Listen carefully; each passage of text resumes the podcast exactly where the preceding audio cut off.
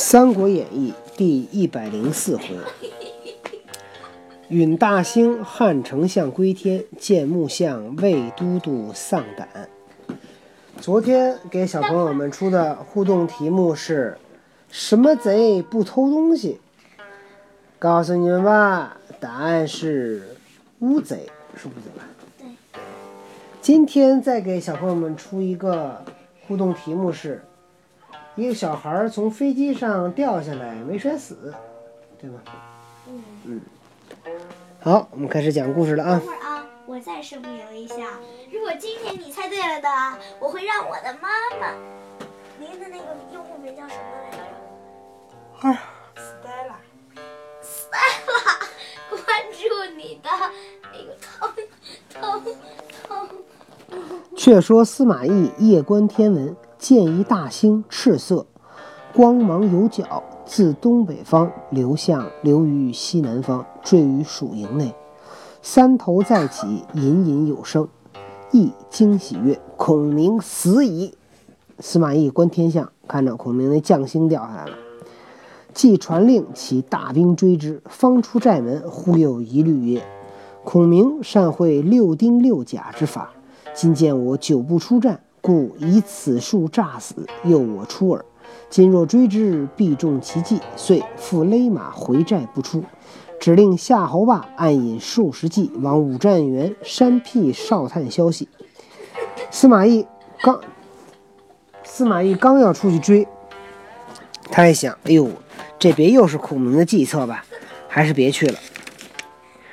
却说魏延在本寨中夜做一梦。梦见头上呼声二角，醒来甚是疑异。次日，行军司马赵直至，言请入问曰：“久知足下深明义理，吾夜梦头生二角，不知主何吉凶？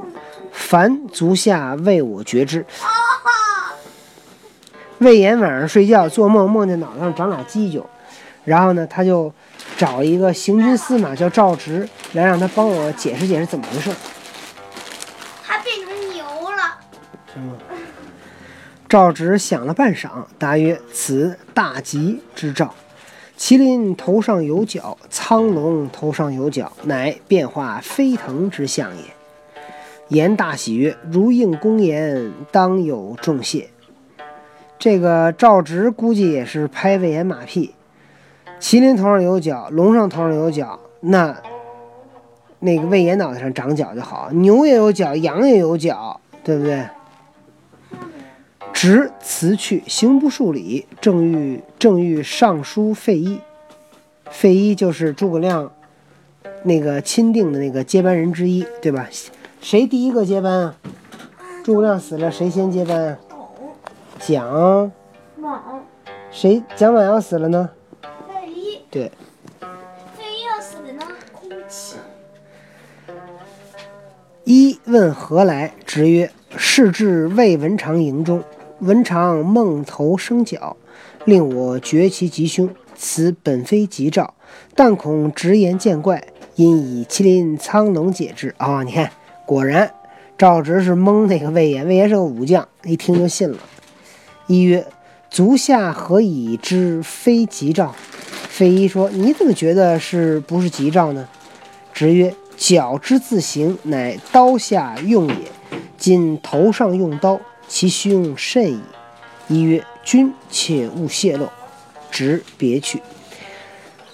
赵直见到费祎，费祎说：“赵直说，我呀，刚才在魏文长那儿啊，这刚才翻译过了。”费祎说：“你怎么知道这个不是吉兆呢？”赵直说：“角。”啊，这个字儿上面是个刀，底下是个用，在头上用刀，太可怕了。费祎说：“哎呦，你可别泄露出去。”赵直就走了。费祎至魏延寨中，屏退左右，告曰：“昨夜三更，丞相以辞事矣。临终再三嘱咐，令将军断后，以挡司马懿，缓缓而退，不可发丧。”今兵符在此，便可起兵。言曰：“何人代理丞相之大事？”一曰：“丞相一应大事，尽托与杨仪。用兵秘法，皆授予姜伯约。此兵符，乃杨仪之令也。你看魏延是不是？这费祎告诉魏延说，昨天晚上啊，丞相已经死了。临死的时候说，让您呢断后，慢慢退，不能发丧。现在这兵符交给你，你可以起兵了。兵符就是从那个汉朝开始，所有的武将手里都会拿一个兵符。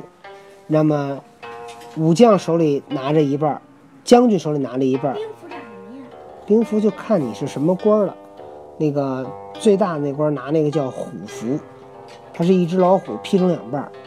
然后呢，军队呢具体带兵的那个人手里拿一半，将军手里拿一半。这个主帅说，对，主帅说魏延你去，就把这半交给魏延，魏延就去提兵。说姜维你去，就得把这虎符交给魏延，交交给姜维，让谁带兵就交给谁，这样他才能调动军队，你知道吗？所以你看，这个费祎把？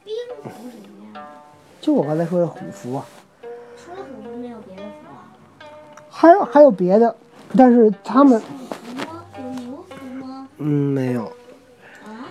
子鼠丑牛和子鼠。听着听着听着，你知道这个这个魏延听说丞相死了以后，问的第一句话是什么吗？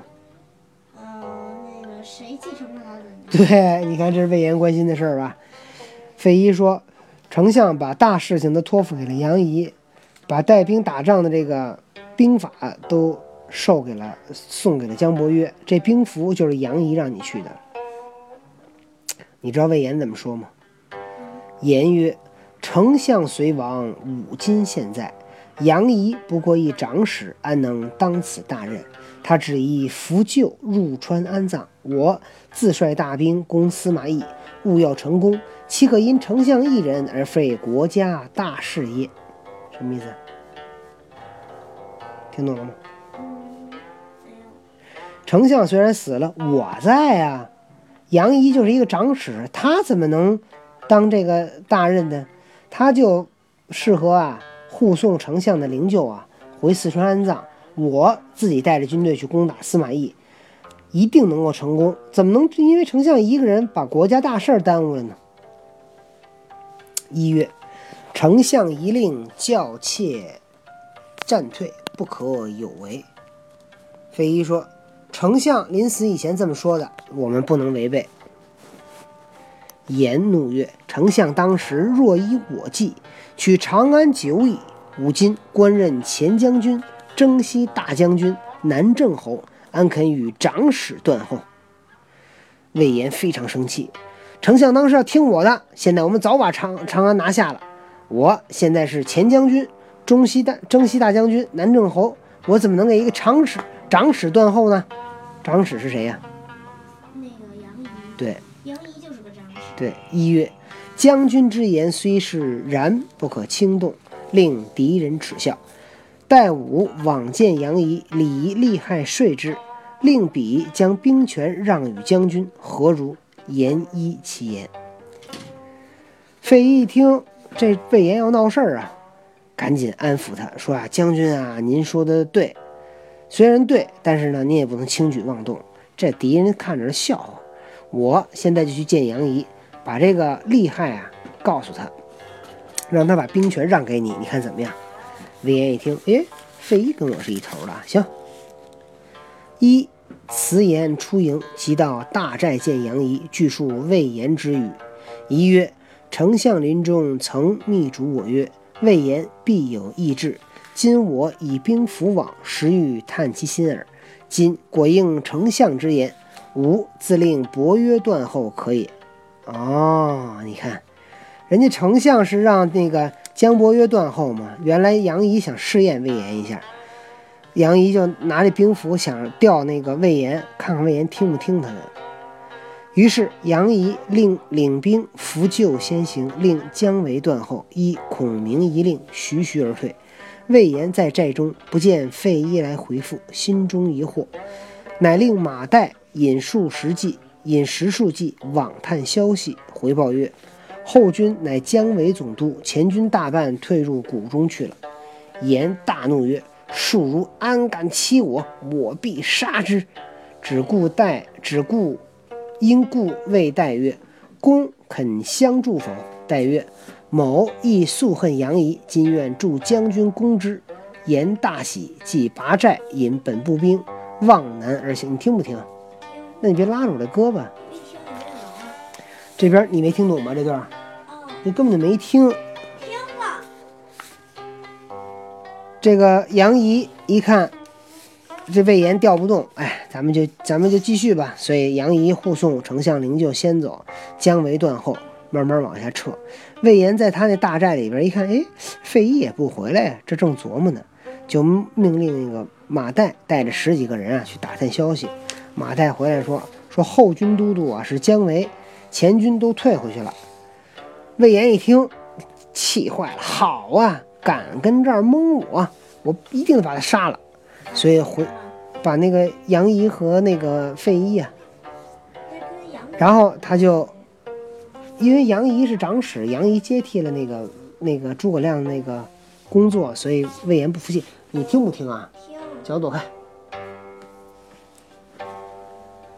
然后他就回头问马岱说：“你你愿不愿意帮着我？”马岱说：“我呀也恨杨仪，我今天就帮你去打他。”魏延一听特别高兴，带着自己的军队就去找那个杨仪跟魏费祎算账去了。那么魏延去找杨仪，会有什么结果呢？咱们要后天再讲了，明天讲死诸葛吓死活仲达。好了，今天的故事讲到这儿，小朋友们还记得今天的题吗？今天的题是一个小孩儿从飞机上掉了下来，但是没摔死，为什么呢？